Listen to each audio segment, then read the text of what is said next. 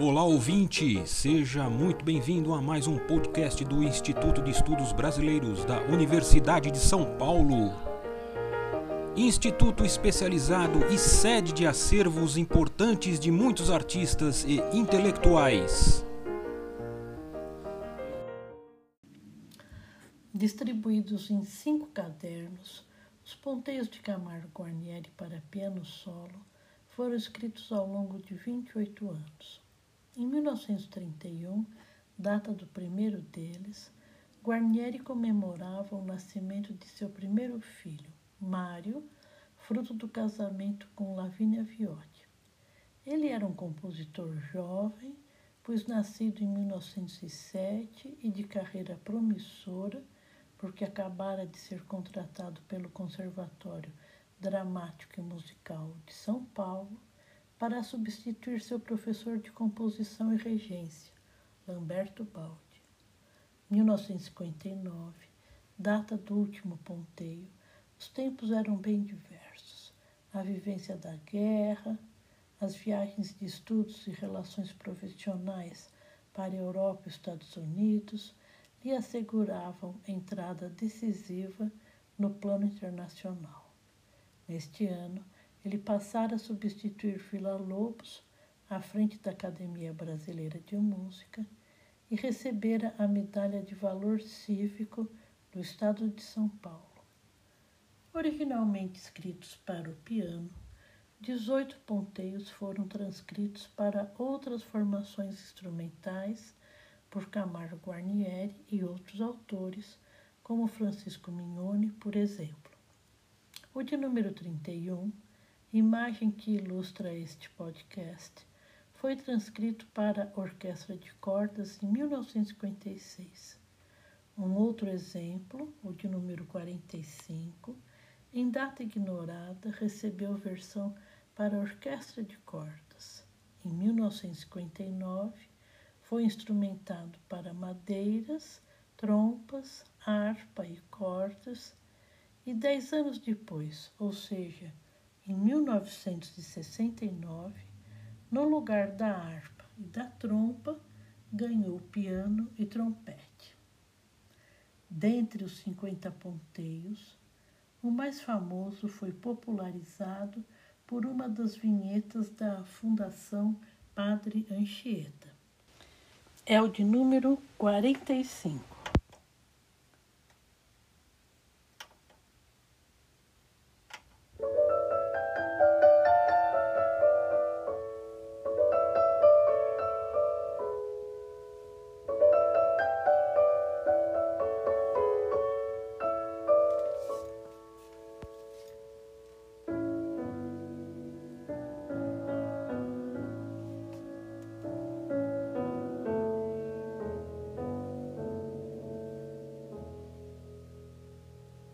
Como duração, todos os ponteios são breves, sendo o mais curto o de número 12, chamado de Decidido e dedicado a Antônio Sá Pereira, com aproximadamente 40 segundos, e o mais longo, o de número 34, calmo e solene, cuja dedicatória foi suprimida pelo compositor com 4 minutos e 8 segundos.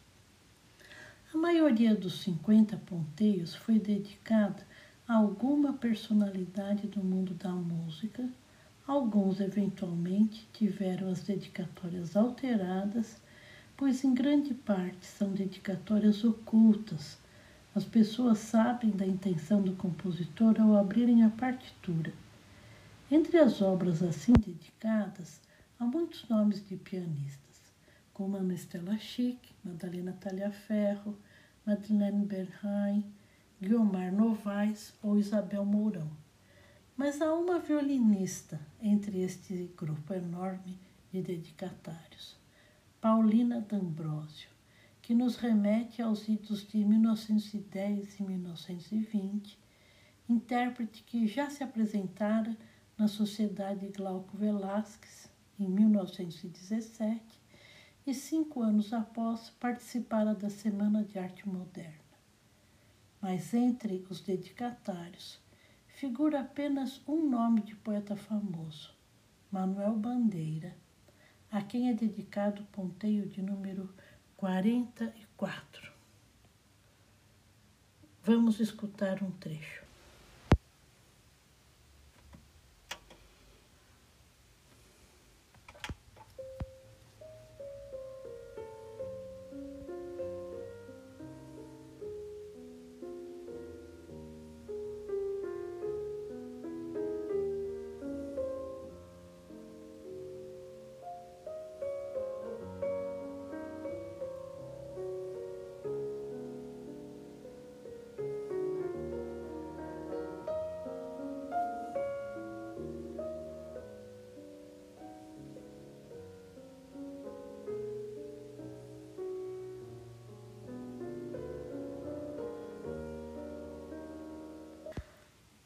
Neste universo grande de obras, há espaço para muita variedade, inclusive nas dedicatórias e homenagens, como aqueles ponteios que trazem os nomes dos homenageados no título. O de número 19, Calmo, tem por subtítulo Homenagem a Ernesto Nazaré. O de número 49, Torturado, Homenagem a Scriabin. E o último, um enigmático em memória do saudoso amigo DF, esconde o nome de Daniel Ferreira, poeta bissexto e pai de Vera Silvia, sua terceira esposa. Outra característica dos títulos dos ponteiros de Guarnieri é trazerem um vocábulo indicativo da expressão musical que se evoca através da obra e de seu intérprete. Entre as peças calmas, os títulos indicam dolente, contemplativo, nostálgico, dengoso, ou mesmo calmo. Entre os rápidos, há aqueles denominados animado, decidido ou alegre, sempre em português, contrariando a norma de se empregar vocábulos italianos, à exceção do ponteio 40, chamado com moto. Estas pequenas obras para piano são às vezes complexas e difíceis tecnicamente, o que as torna muito atraentes para o repertório de pianistas e musicólogos. No livro organizado por Flávio Silva, Camargo Guarnieri, O Tempo e a Música, de 2000, eles foram estudados por Belquis Carneiro de Mendonça mas a primeira gravação integral do conjunto se deve a Isabel Mourão. O substantivo ponteio merece algum comentário, porque remete ao universo pessoal de Camargo Guarnieri, nascido em Tietê, interior do estado de São Paulo.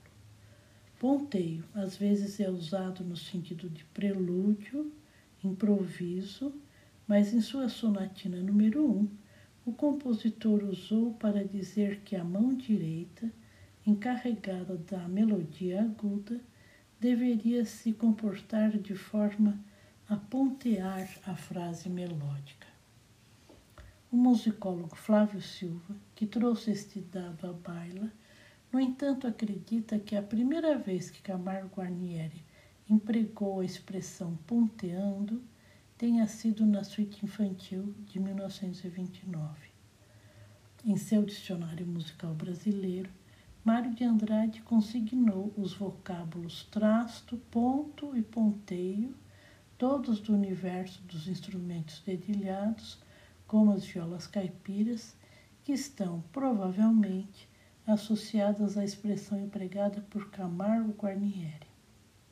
Para terminar, um trecho de meu ponteio predileto, o de número 5, na interpretação de Laís de Souza Brasil, esposa de Flávio Silva, numa homenagem a estes dois estudiosos do compositor. Se o compositor fosse vivo, certamente teria dedicado a eles duas destas miniaturas.